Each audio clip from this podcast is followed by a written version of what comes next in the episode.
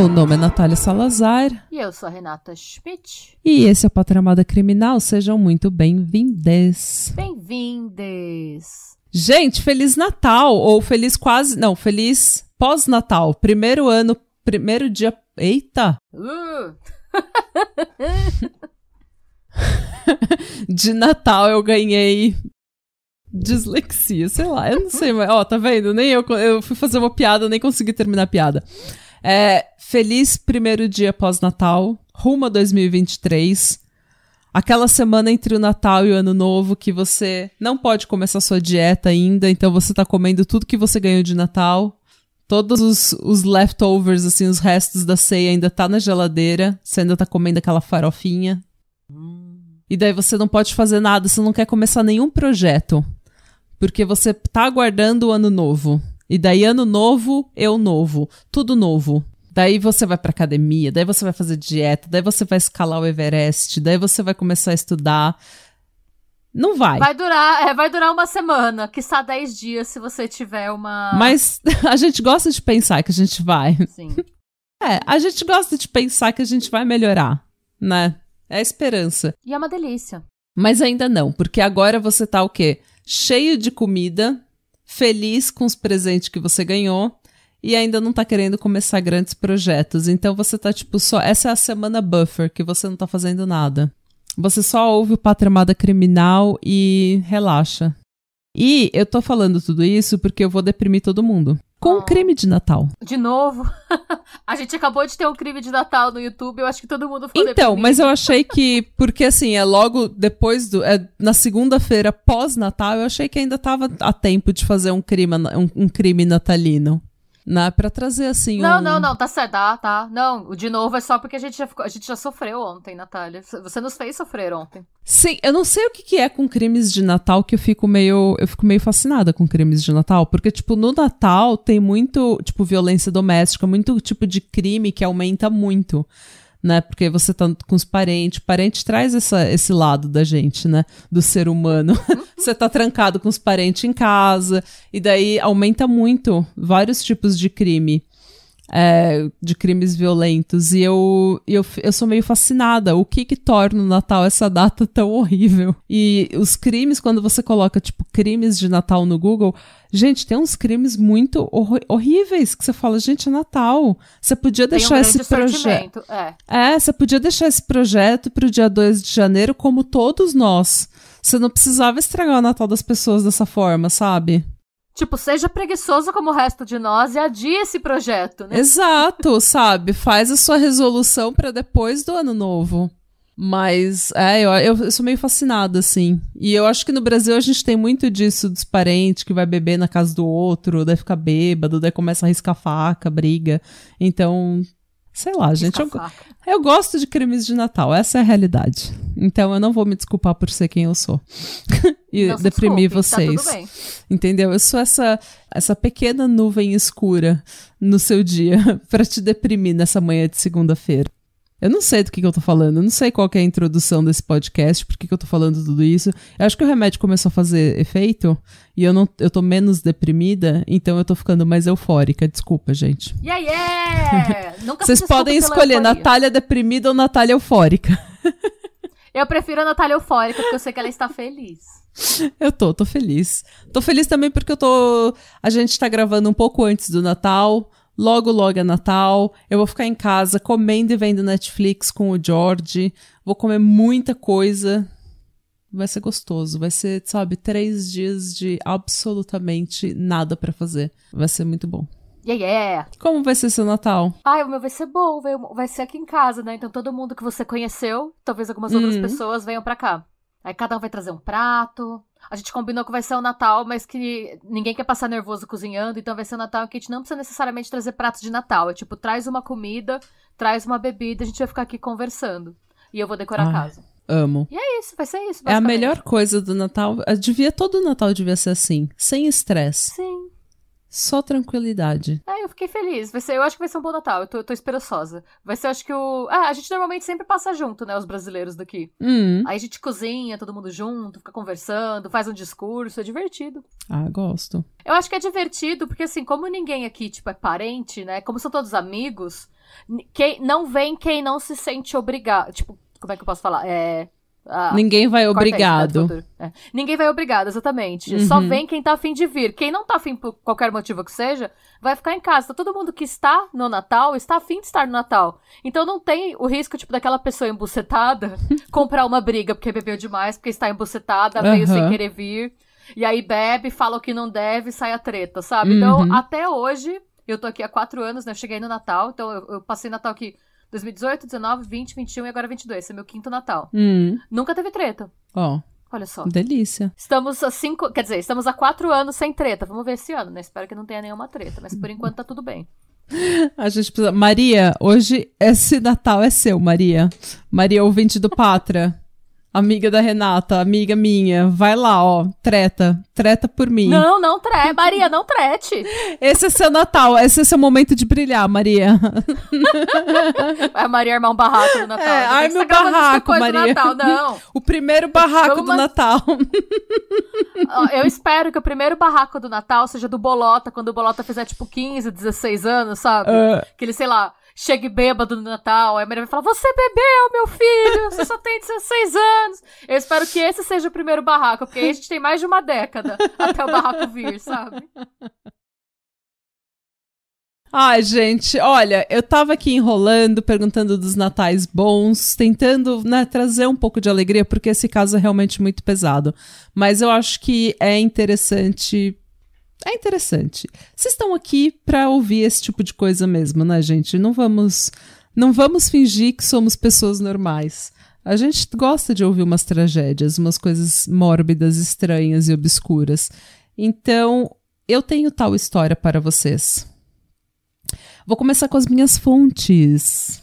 É, eu usei dois artigos do LA Times de 2008 e 2009 e um artigo do Oxygen. Essas foram as minhas principais fontes, mas eu também usei artigos do Huffington Post, ABC News, Orange County Register e findagrave.com. É, eu ouvi esse caso. Eu não lembro em qual podcast eu ouvi primeiro. Eu acho que foi o Morbid, mas também pode ter sido no Lights Out uns meses atrás ou umas semanas atrás. Eu ouço muito podcast, então depois de um tempo eles ficam, sabe, uma grande bolota, não lembro onde que foi, mas eu, eu ouvi pelo menos nos dois, no Morbid e no Lights Out podcast. O Lights Out é um ótimo podcast, eu já indiquei o Morbid aqui, mas o Lights Out também é um ótimo podcast para quem entende inglês, para quem quer aprender inglês ou melhorar o inglês. Enfim. Em 2004, uma mulher chamada Silvia Orza conheceu um homem chamado Bruce Pardo. E eles foram apresentados pelo cunhado da Silvia, que trabalhava com o Bruce no Jet Propulsion Laboratory, que é o laboratório de propulsão a jato, que é um centro de pesquisa na Califórnia que desenvolve as sondas espaciais para a NASA. Chique. E chique, né? E o Bruce trabalhava lá como engenheiro de software. Ele era filho de engenheiro e desde muito cedo ele sempre se mostrou muito bom com exatas. Ele tinha muita facilidade com matemática, então essa prof meio que um caminho natural para ele. É, ele se formou pela Cal State Northridge, que é uma faculdade respeitada. Então, academicamente, academicamente, ele era uma pessoa bem inteligente e bem sucedida. Sempre foi. Então, ele parecia, no papel, na teoria, né? Ele era o partidão. Ele tinha, porém, algumas dificuldades com relações interpessoais. Ah, Ele não era uma pessoa.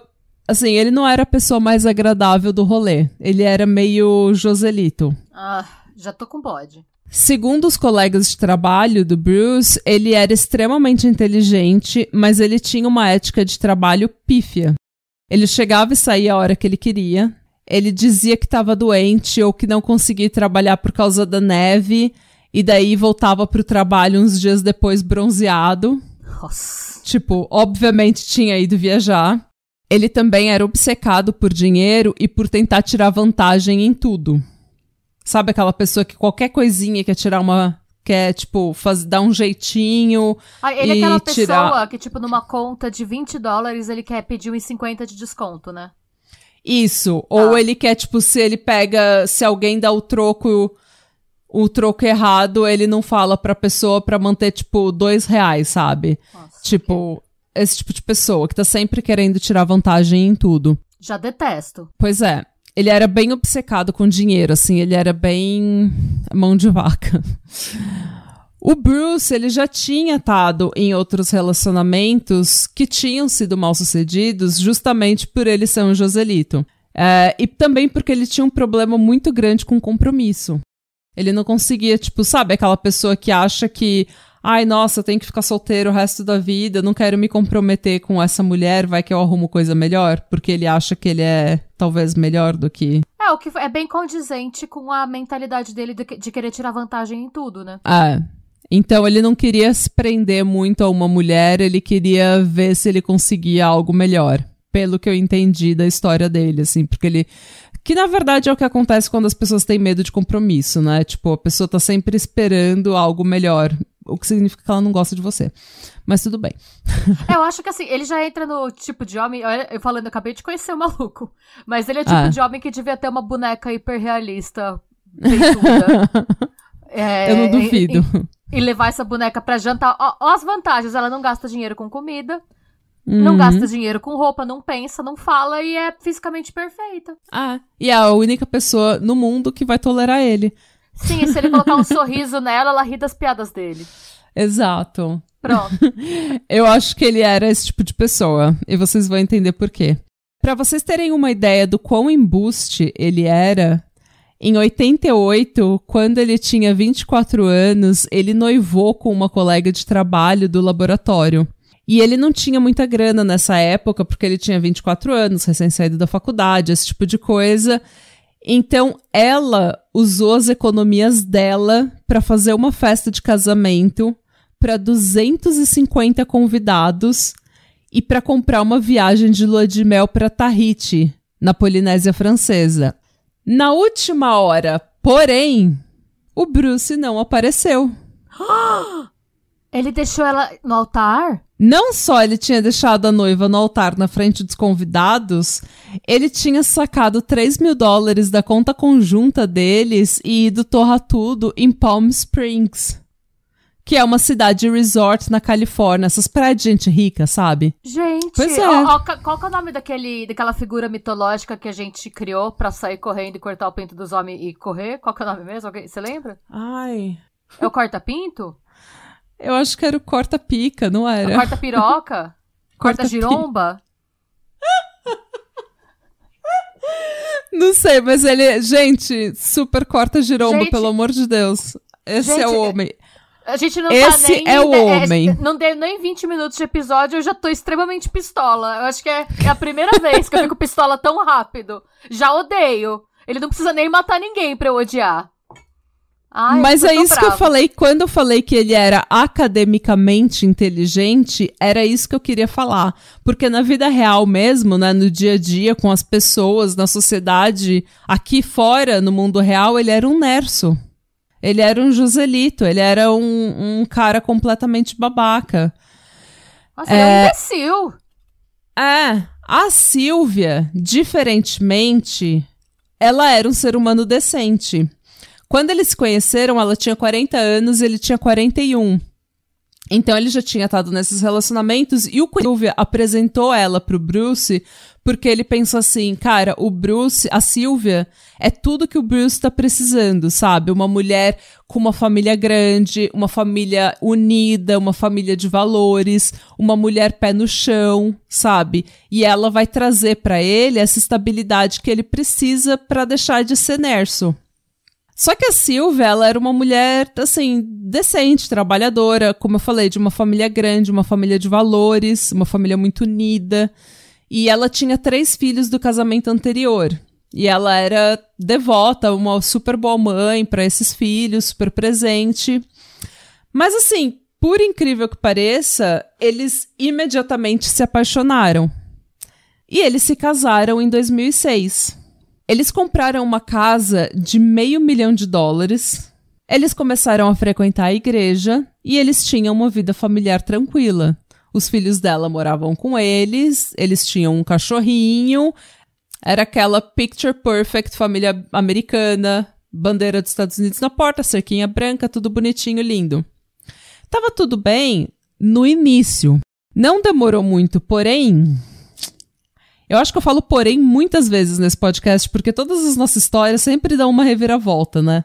Tá tudo bem. Porém, não demorou muito, as brigas por causa de dinheiro começaram. É, o Bruce não queria dar. Ele não queria ter contas conjuntas com a Silvia. Ele não queria muito do dinheiro dele indo pros filhos dela. Tipo, ele não queria criar o filho de outro homem, sabe? Aquela coisa. Por que, que eu que tenho que sustentar esses filhos? Os filhos são seus, não são meus. Então. É porque vem no pacote. Você casou com ela, tipo, a família é sua também. Arrombado. É, não, ele não estava interessado nisso. É, segundo a Silvia, segundo o que ela falou para uma amiga, depois do primeiro ano de casamento, ele ficou frio e distante e nunca mais foi a mesma coisa.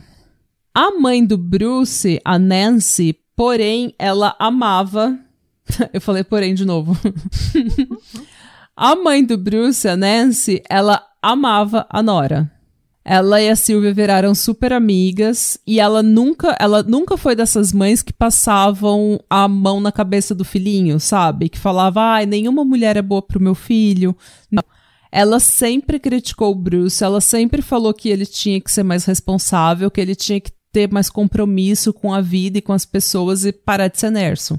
Então ela sempre foi uma mãe bem realista. É, só que, claro, que era o filho dela, então ela tinha que, às vezes, apoiar ele nas nercice dele. É, só que, como ela ficou muito amiga da Silvia, não demorou muito, a Nancy não aguentou. E ela precisou confessar uma coisa para Silvia. O Bruce tinha um filho com uma outra mulher. Em 2000, ele tinha namorado uma mulher chamada Helena Lucano, com quem ele tinha tido um filho. Só que um dia, em 2001, em janeiro de 2001, a Helena chegou em casa e o Bruce estava com o filho nos braços, gritando desesperado. Segundo o Bruce, enquanto ele estava vendo TV, o menino caiu na piscina e se afogou. Não era um filho secreto, era um filho morto secreto mesmo parecendo atordoado e chocado e fazendo aquele escarcel, o Bruce não tinha feito primeiros socorros no filho. Gente, esse homem é a pior pessoa do mundo, é o bingo do que tem de pior na humanidade. E a Helena ficou. É. E a Helena ficou desesperada. Ela catou o filho dela dos braços do Bruce, colocou ele no carro e correu para o pronto-socorro. O filho dela foi ressuscitado e levado para o hospital onde ele se recuperou. Porém, ele tinha ficado tanto tempo sem oxigênio que ele teve um dano cerebral irreversível e ficou paraplégico. Depois disso, o Bruce vazou e nunca mais viu o filho dele. Gente, ele é tudo que tem de errado no, na humanidade. Ah. Ele é, ele, é, ele é a representação do homem branco hétero cis embuste. Hum. Se fosse uma ficção, eu ia falar que é que é exagerado. Eu ia falar, ah, é impossível alguém ser ruim assim, ter todo dia ruim assim. É. Nossa. Ele é a pessoa mais. Ele é, tipo. Eu acho que, para mim, ele é o que acontece quando homens são tratados como. Ah, é aquela criança grande, sabe? Ah, ele é um meninão. Ele é Nerso, ele é Joselito, porque ele é um meninão. Ele não Como quer compromisso povo... porque é, ele é um ele é um solteirão, sabe? Ele é um charmosão das mulheres. Ai, é, sabe? Não, é ele é porque é ele é um nerso. Né? É, sabe? Seu filho não é o George Clooney, ele só é um nerso. Sabe? Mano. Então, é, e eu acho que é isso que acontece quando esses homens têm a liberdade e autorização de serem, ai, as criança grande, que não toma responsabilidade por nada, que não tem, sabe, que não tem consequências dos próprios atos. A Helena precisou ir na justiça pedir pensão pro filho por conta do hospital. Da, da, ela pediu. No, na verdade, ela não pediu pensão, ela pediu dinheiro, porque o hospital, toda essa TOR toda, tinha ficado em quase 350 mil dólares. Ah! E ela não tinha condições de pagar isso sozinha. Obviamente, né? Ah, e eu acho assim, claro, se ela tivesse seguro, se ela tivesse convênio, convênio paga uma parte, mas não paga tudo, tá, gente? Então, ela acabou conseguindo uma parte do dinheiro do Bruce, eu acho que ela conseguiu 100 mil que ele tinha em alguma propriedade, uma coisa assim. É, mas ela não conseguiu nenhum pagamento de pensão regular e ele nunca mais olhou na cara do filho. Ele simplesmente largou e falou: Ó, oh, esse é um problema que eu não quero ter na minha vida, então eu vou, vou ficar de buenas na minha vida, vou seguir com a minha vida e ela que se vire. De quem precisamos, corta a piroca! corta giromba, qualquer que seja o nome a dele. A gente não lembra do próprio super-herói. Mas ele tem que, ele tem que intervir agora mesmo. Aparecer, Mas ele existe. cortar fora e dizer, não faça mais isso. É. Arrombado. E correr. Por hoje é só, amiguinhos. Tchau. Por hoje é só. Melhore. E corre. É. Igual o Skeletor, ou que ia dar umas mensagens. Não, o Skeletor não, o He-Man que dava umas mensagens positivas, ou tipo uns conselhos. Uns conselhos do He-Man no final do episódio. Mas então, é, apesar de nunca mais ter visto o filho, nunca ter dito um oi pro filho dele, é, e não ter contribuído com mais nenhum centavo, com um centavo a mais do que era mandado pelo juiz, o Bruce continuava declarando o filho dele como dependente para receber desconto no imposto de renda. E a Nancy, então, a mãe do Bruce, ela foi o que eu falei, ela nunca foi dessas mulheres que fica passando a mão na cabeça do filhinho sabe? Então ela ajudava a Helena com o filho dele. Ela ajudava a Helena, acho que até financeiramente, sabe? Para ajudar o neto e tal, porque o Bruce nunca fez nada. E quando o Bruce casou com a Silvia e não contou para ela que, ela que ele tinha um filho, a Nancy ficou tipo numa situação delicada. Ela falou: "Não consigo ser amiga dessa mulher." Sabe, da minha nora, gostar tanto dela, da família dela, dos filhos dela e esconder isso. Então ela foi lá e contou que o Bruce tinha um filho com outra mulher. A Silvia ficou chocada. A Silvia. Mas ela contou tudo? Ela contou da piscina? Contou tudo. Ah, tá. A Silvia ficou chocada. E ela não conseguiu mais ficar com o marido dela. Ela não aceitou aquilo, ela perdeu completamente o respeito pelo Bruce. E ela, como mãe de três filhos, ela não admitia que um homem tinha um filho e não pagava pensão e não ia visitar o filho, não ia cuidar do filho. Num acidente que ele foi, que causou. Foi, ele causou, é. E que, assim, provavelmente, se ele tivesse feito a ressuscitação é, quando aconteceu, nada teria acontecido. Assim, é, hum. o dano cerebral poderia ter sido menor, né? Poderia ter sido mínimo, se qualquer. Mas não, ele só ficou gritando e fazendo teatro. Eu nem sei, eu tenho até um pouco de dúvida se ele não causou a morte do filho. De, com propósito. Você pode ter jogado moleque eu, É?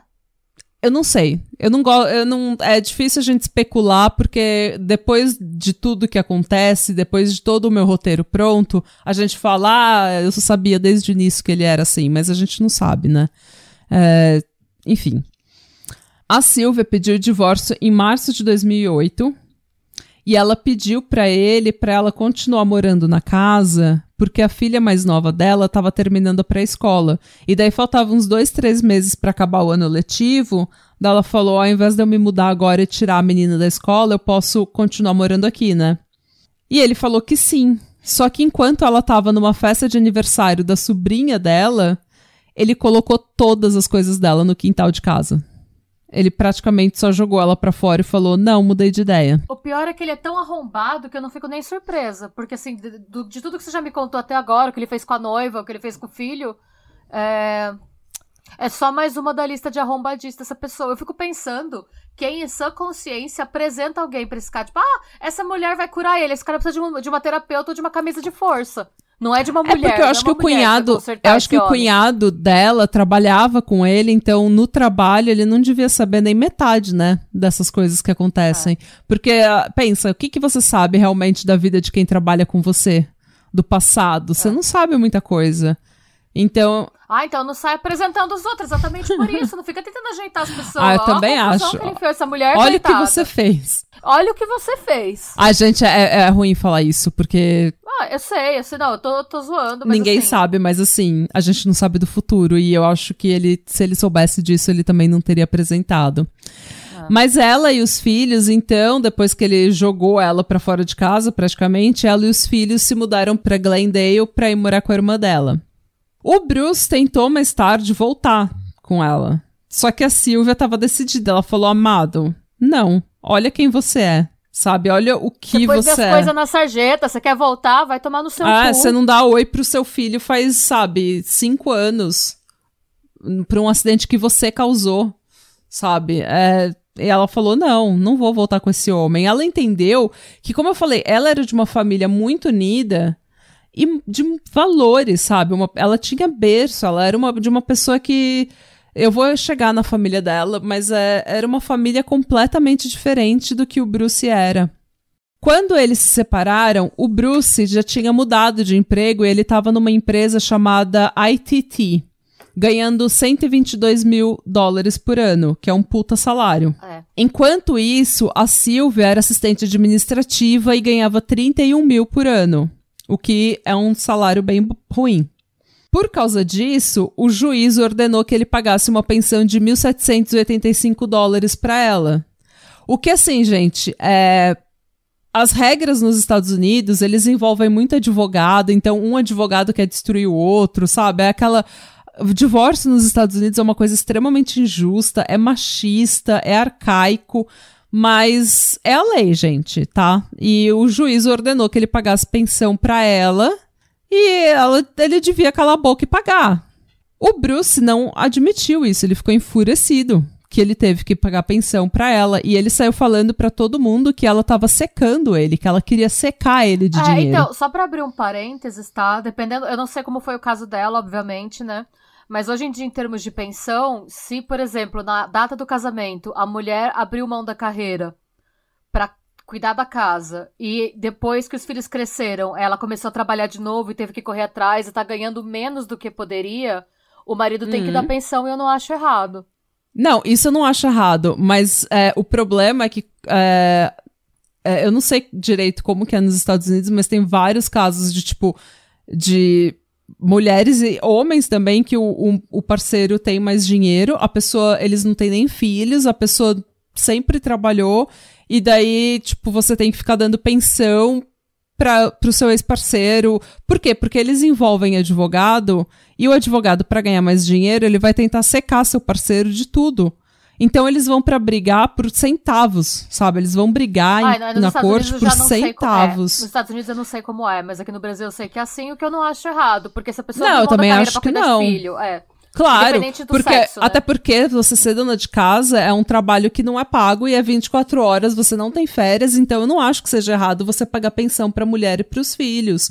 Mas eu tô falando, é, esse tipo de divórcio nos Estados Unidos, eu não sei como foi o dela, mas a gente sabe que tem umas é uma lei machista, é uma lei arcaica, é um negócio complicado, eles envolvem advogado, dá uma sabe, umas coisas assim que o marido tem que pagar pelo advogado da mulher, a mulher tem que pagar pelo advogado. Ai, olha, é bizarro.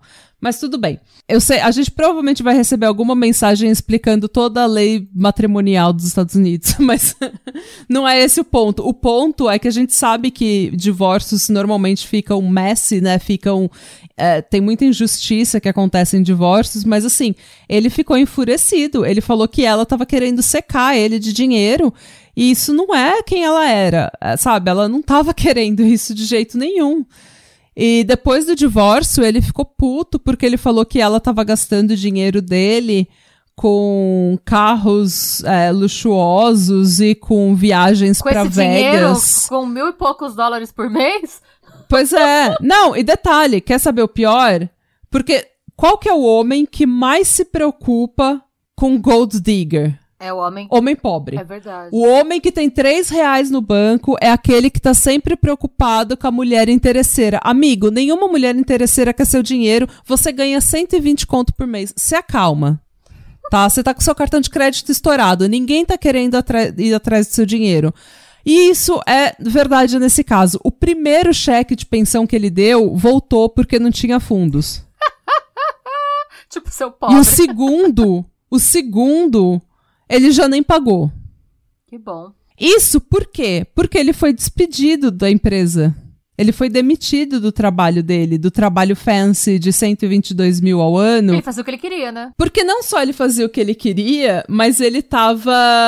Ele tava reportando horas extras a mais que ele não tinha trabalhado. Então ele tava faturando é, as, a empresa de horas que ele não tinha trabalhado. E ele ganhou muito dinheiro em hora extra, esse tipo de coisa, com horas que ele estava vagabundeando. E a empresa descobriu e demitiu ele. E isso é justa causa. E nos Estados Unidos, se você é demitido por justa causa, você não tem direito a seguro-desemprego. Então, em 2008, em julho de 2008, ele estava desempregado, fudido, sem nenhuma fonte de renda, sem seguro-desemprego e cheio de dívida. Eu acho bem feito. Porque até porque ele estava morando naquela mansão de meio milhão de dólares, que imagina, imagina a hipoteca dessa casa por mês. Nossa, é verdade. Dá até nervoso. Pois é. é. E essa não era a primeira vez que ele tinha fudido no trabalho. Aliás, viu? Naquele outro trabalho dele, ele era tão obcecado por dinheiro que ele ficava vendo, ele, fica, ele hackeou o sistema do laboratório para ver quem que ganhava mais que ele. Além de tudo, ele é invejoso. Ele é invejoso. N não, gente, é, ele é o binco da pior pessoa. Sim. Ele também, não só ele estava falido, desempregado e tudo mais, ele também não estava falando com a mãe dele porque a Nancy tinha tomado o lado da Silvia no divórcio. É claro, né? Uma semana antes do Natal de 2008, o divórcio dos dois foi finalmente finalizado. O juiz mandou ele pagar 10 mil dólares para Silvia e ela também ia manter o anel de diamante que ele tinha dado para ela no noivado. E ela ia manter o cachorro que eles tinham. Ele, o juiz não, o, o juiz cancelou a pensão por causa dos problemas financeiros. Cancelou não, mas pausou a pensão que ele tinha que dar para Silvia por causa dos problemas financeiros que ele estava tendo. Então ele já não estava mais pagando pensão, mas ele perdeu um pouco de dinheiro no divórcio, o que não é nada, na verdade, tá? Mas tudo bem. E daí a gente vai para o dia 24 de dezembro de 2008. A Silvia para casa da família dela para passar para uma festa de Natal que acontecia todo ano na casa da família Ortega, em Covina, na Califórnia, uma cidadezinha a uns 35 quilômetros de Los Angeles. O nome de solteira da Silvia é Ortega, tá? Por isso que é antes dos dois casamentos e tudo mais, ela chamava Ortega. É, a família Ortega era uma família, como eu falei, grande, de valores, uma família extremamente unida. Os pais dela eram o Joseph Ortega, que era carinhosamente chamado pelos netos de Papa Joe, hum. e a Alicia Ortega. Os dois eram mexicanos, eles tinham se casado no México em 1955, depois de se conhecerem por apenas três semanas. Oh e eles migraram para os Estados Unidos. Em 2008, eles estavam juntos há 53 anos. Oh. E eles eram loucos pelo Natal. Eles eram, eles adoravam os Estados Unidos, eles tinham feito a vida nos Estados Unidos uma vida melhor, eles tinham construído a família, criado os filhos nos Estados Unidos, eles eram felizes, eles adoravam as tradições do Natal, eles sempre faziam uma festa no dia 24 de dezembro. E vale lembrar que nos Estados Unidos eles comemoram o Natal na manhã de Natal, na manhã do dia 25. Só que essa festa era na véspera, não é igual a gente que espera até meia-noite para dar Feliz Natal, essas coisas, mas eles tinham uma festa na véspera. Isso era anualmente. Os Ortega eram os pais e cinco filhos: o James, o Charles, a Alicia, que era o mesmo nome da mãe, a Letícia e a Silvia nesse dia, no dia 24 de dezembro, nessas festas que eles faziam, eles faziam aquelas festas bem latinas, sabe? Ei. Chamava, vinham cinco filhos, cada um com as esposas, com os maridos, os filhos e os amigos, da, o vizinho, fazia aquela noitada de muita comida e música e festa. Então, nessa noite, tinha entre 25 e 30 pessoas naquela casa. Ai, ai, ai. É. E depois da comilança toda, né, do Natal, eles estavam na cozinha jogando pôquer, que era uma tradição de família. E mais próximo da meia-noite, eles, os, alguns dos adultos começaram a se preparar para ir embora. E eles estavam próximo ali do, do foyer, né, da, da porta de entrada.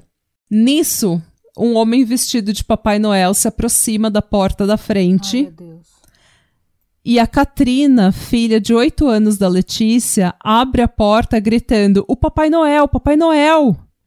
O Papai Noel em questão saca uma arma e dá um tiro no rosto da Katrina, Uma criança de 8 anos. uma criança de 8 anos. Imediatamente, o tal Papai Noel abre fogo contra os outros que estavam próximos da porta de entrada. E quando o resto da família ouve o tiro e o grito que a Katrina deu, eles começaram a se abaixar, a correr e gritar. Um dos irmãos da Sylvia, o Charles, reconheceu o tal Papai Noel e gritou: Gente, é o Bruce! E ele foi atingido logo em seguida. Segundo uma prima chamada Irma, tanto Charles quanto James, mesmo depois de serem atingidos, eles ficaram em pé e tentaram parar o Bruce de qualquer jeito, mas eles estavam muito machucados, eles não aguentaram. E o Bruce saiu andando pela casa e atirando em qualquer pessoa que ele visse pela frente. Os pais, junto com a Alicia e a Silvia, eles tentaram se abrigar embaixo da mesa onde eles estavam jogando pôquer, mas não adiantou. O Bruce abriu fogo e matou todos. As crianças, por muita sorte, todas as crianças, aquelas aquela casa de família, né, aquela festa de família, todas as crianças estão num, lu- num lugar só. Sim. Elas estavam no quintal perto da piscina e outros estavam na sala de trás jogando videogame, então elas estavam tudo reunidas na parte de trás da casa. Então, quando elas ouviram os tiros e a gritaria, elas saíram correndo e pularam a cerca para o vizinho. E praticamente todas se salvaram. Depois de ter atirado em todo mundo que ele conseguiu encontrar, o Bruce saca nada mais, nada menos que um flamethrower. Flamethrower É é, isso é um lança-chamas caseiro que ele fez, que era literalmente uma arma de fogo.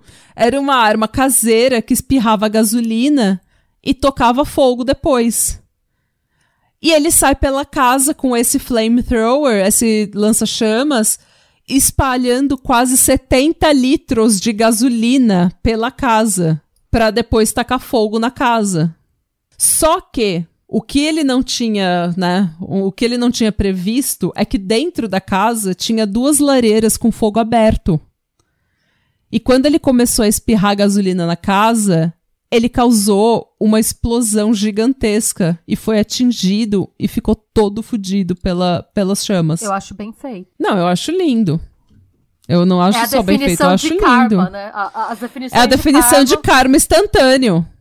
De karma instantâneo, porque ele, ele jogou gasolina na casa da mulher que ele já tinha triturado a família dela, destruído a família dela. E ele tá tentando jogar fogo na casa dela, a lareira explode e ele fica todo fudido. Enquanto isso, a Letícia, que tinha se escondido embaixo de uma mesa, viu que a filha dela, a Catarina, estava se arrastando para fora da casa, é, a que tinha sido atingida no rosto. E a Letícia sai correndo para pegar a filha e ela e o marido conseguem chegar na casa do vizinho e ligar pro 911. Nisso, outros vizinhos já tinham ouvido os gritos, os tiros e tudo mais, eles também já estavam ligando pro 911. E quando a polícia chegou, tava uma cena apocalíptica. A casa estava destruída, estava pegando fogo, tinha tido uma explosão na casa e nove pessoas estavam mortas. O embuste do Bruce, ele tinha comprado uma passagem de avião pro Illinois, Ele ia fugindo por cima. que tava com ele, inclusive. É, ele também tava com 17 mil dólares no corpo dele, sabe? No, assim, na, numa pochete, sei lá. Mas ele nunca embarcou. Isso porque com a explosão ele teve queimaduras severas de segundo e terceiro grau nas pernas, pés, braços e pescoço. Ele tinha se queimado tanto, Rê, que a, a roupa do Papai Noel, em vários lugares, fundiu com a pele dele, derreteu junto com a pele dele. Ainda acho bem feito, mas é nojento. Eu acho lindo. E por isso, ele nunca ia conseguir passar pela segurança do aeroporto. Ele nunca ia conseguir passar todo fudido pela segurança e embarcar num avião. Ele precisava ir pro hospital com urgência, porque ele tinha queimadura severa, de terceiro grau. Ao invés de fugir, ele foi até a casa do irmão dele, numa cidade próxima, onde ele se matou com um tiro na boca. Claro que se matou. Porque esse tipo de gente nunca assume as consequências pelos atos, né? Nunca enfrenta as consequências pelos atos. Pois é, ele quer ter a última palavra. É. Ele que decide. Quando o irmão dele chegou em casa, por volta das três da manhã, o irmão dele tinha estado numa festa de Natal. Ele encontrou o corpo do Bruce estatelado no sofá, duas armas próximas do corpo e um buraco no teto. O que eu então, acho pior ele... é que ele nem, tipo, ele não satisfeito em fuder, em fuder a própria vida de todo mundo, ele quis fuder do irmão também, né? Porque quem acha. É, porque o irmão dele nunca vai esquecer disso. Não, não. Ele é tão egoísta que ele não pensa tipo, em ninguém, em literalmente ninguém. Não. Ele só pensa nele. Ele e fudeu tudo isso... o Natal pra, tipo, um monte de gente. Ele matou nove pessoas porque ele não tava faceiro com o divórcio. Ele matou nove pessoas da família Ortega porque ele não tava feliz com o divórcio da Silvia. Nossa. Porque ele não queria pagar 1.700 dólares por mês. Nossa. E ele não, não podia pagar isso porque ele fudeu o trabalho dele, foi demitido por justa causa, por causa dele, da personalidade dele. Porque ele tentou tirar vantagem e faturar a empresa de horas extras que ele não tinha feito. Ele causou tudo, ele causou a desgraça dele. E ele agora matou nove pessoas, uma família inteira, por causa de nada. Por porque ele não estava feliz com as consequências das as ações dele. dele. Olha. A polícia começou a revistar o carro que o Bruce tinha usado naquele dia. E era o mesmo carro que os vizinhos dos Ortega tinham relatado que tinham visto na vizinhança, rodando na vizinhança, que não era um carro conhecido. No carro que ele usou havia uma caralhada de munição, outras armas, e a roupa de Papai Noel dele estava lá, e a polícia, analisando aquela situação, achou muito estranho o jeito como tudo estava colocado no lugar. E a polícia ficou com medo de que tivesse uma bomba no carro dele. É a cara dele fazer isso mesmo. E realmente tinha. A polícia, por sorte, viu que tinha alguma coisa estranha e evacuaram o quarteirão e chamaram o esquadrão antibomba e o esquadrão antibomba, algumas fontes falam que foi por querer, outras fontes falam que foi sem querer.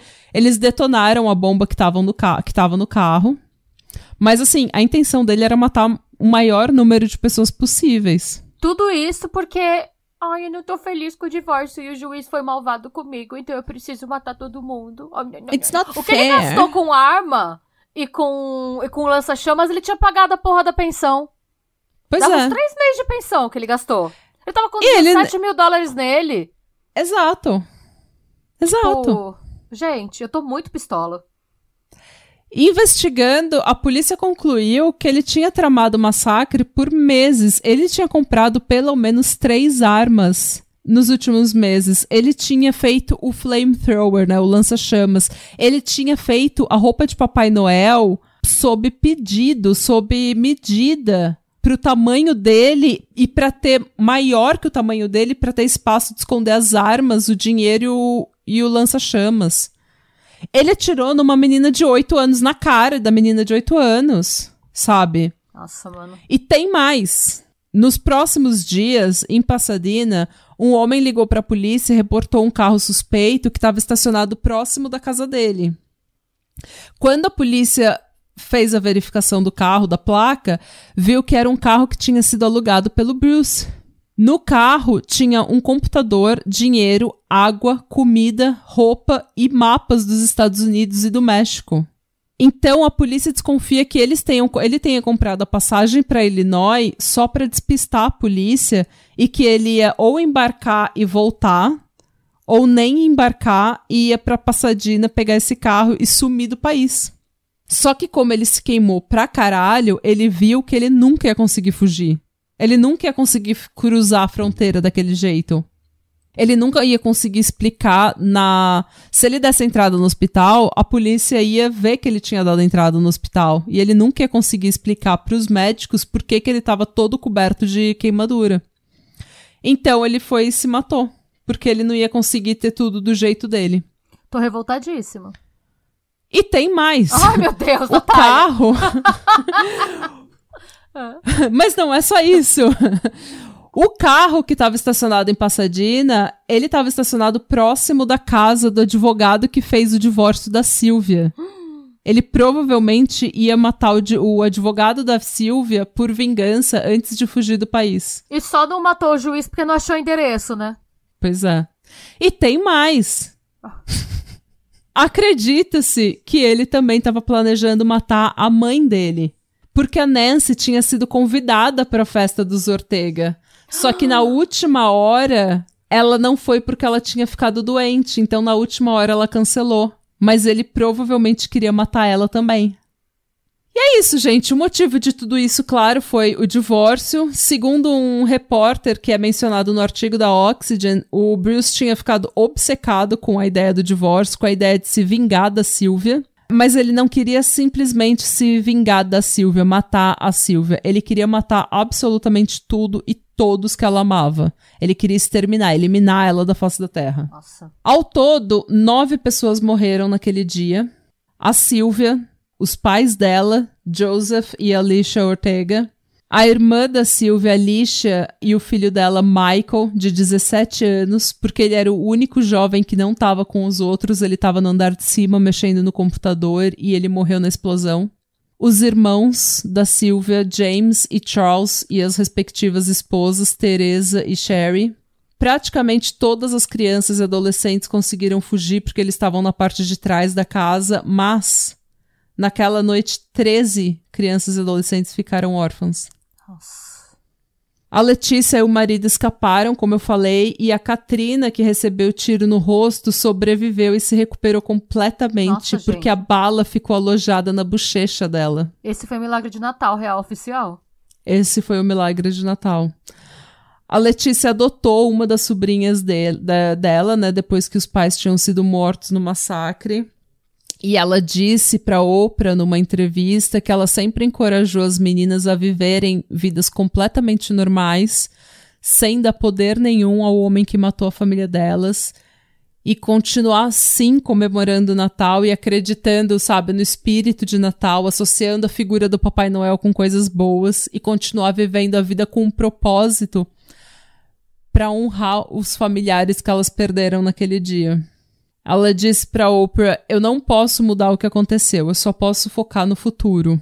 O que me ajudou a seguir em frente foi focar no amor que a gente recebeu de gente que nem conhecíamos. A Katrina hoje tem 22 anos, ela é ativista e ela luta pelo controle de armas de fogo nos Estados Unidos. Ela organiza eventos e marchas com outras vítimas de tiroteios e massacres e diz que ela não se estressa com coisas pequenas na vida. Ela diz: Eu tô bem.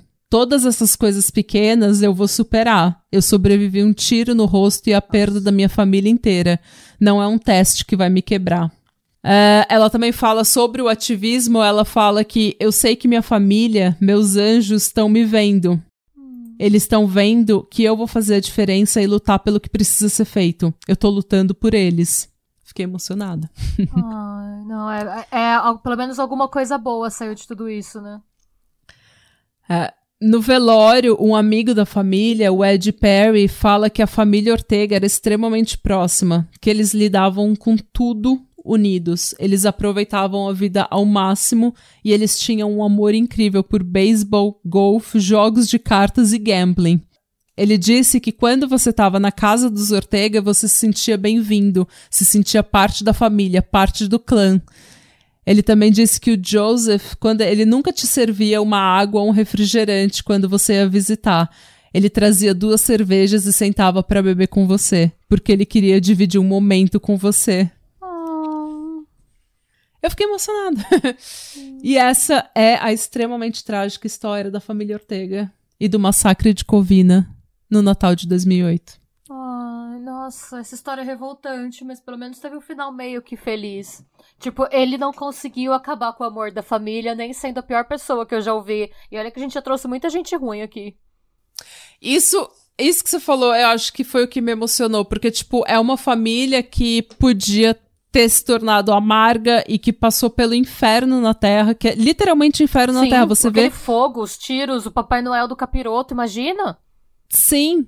A, a menina de 8 anos com um tiro no rosto, sabe? Tipo, é, é incrível, assim, passou por tudo, passou por inferno na Terra, mas ele não conseguiu matar o amor que a família tem um pelo outro, que é o amor daquela família, o amor que a comunidade tinha pela família, o amor que os amigos tinham por aquela família, o espírito da família ele não matou. E eu acho que isso é tão é, é comovente, assim. Gente, é, parece besteira, parece meio tipo cheesy, sabe? Meio patético, Não, mas, mas é isso mesmo. eu acho que é, eu acho que é a única coisa que a gente tem como ser humano que faz a gente não se desesperar, sabe? Sim. Que o mundo quebra tanto a gente, às vezes, com guerra, com violência, com machismo, com tudo que com feminicídio, como nesse caso. Esse caso foi um, um, caso de feminicídio. Ele não aceitava o divórcio, sabe? Ele não aceitou o que ele e ele quis destruir tudo isso e quando a gente consegue continuar vivendo com amor, com propósito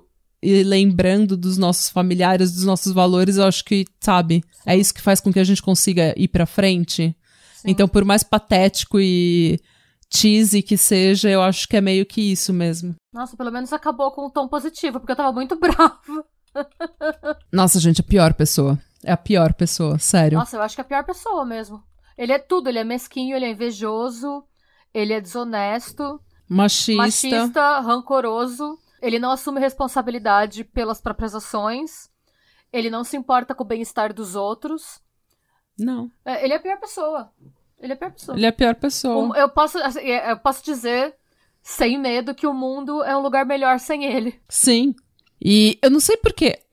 Obviamente que ele tem todos os defeitos que uma pessoa pode ter, mas aquela. A... Tem uma coisa que me irrita tanto em gente que tenta tirar vantagem Sim. de todas as situações que, tipo, eu fico. Ah, sabe, eu fico zoada da cabeça, assim, eu não consigo admitir uma pessoa que é, tenta sempre sim. tirar. É tipo a pessoa vantagem. que se recusa a dar tip pra, tipo, garçom.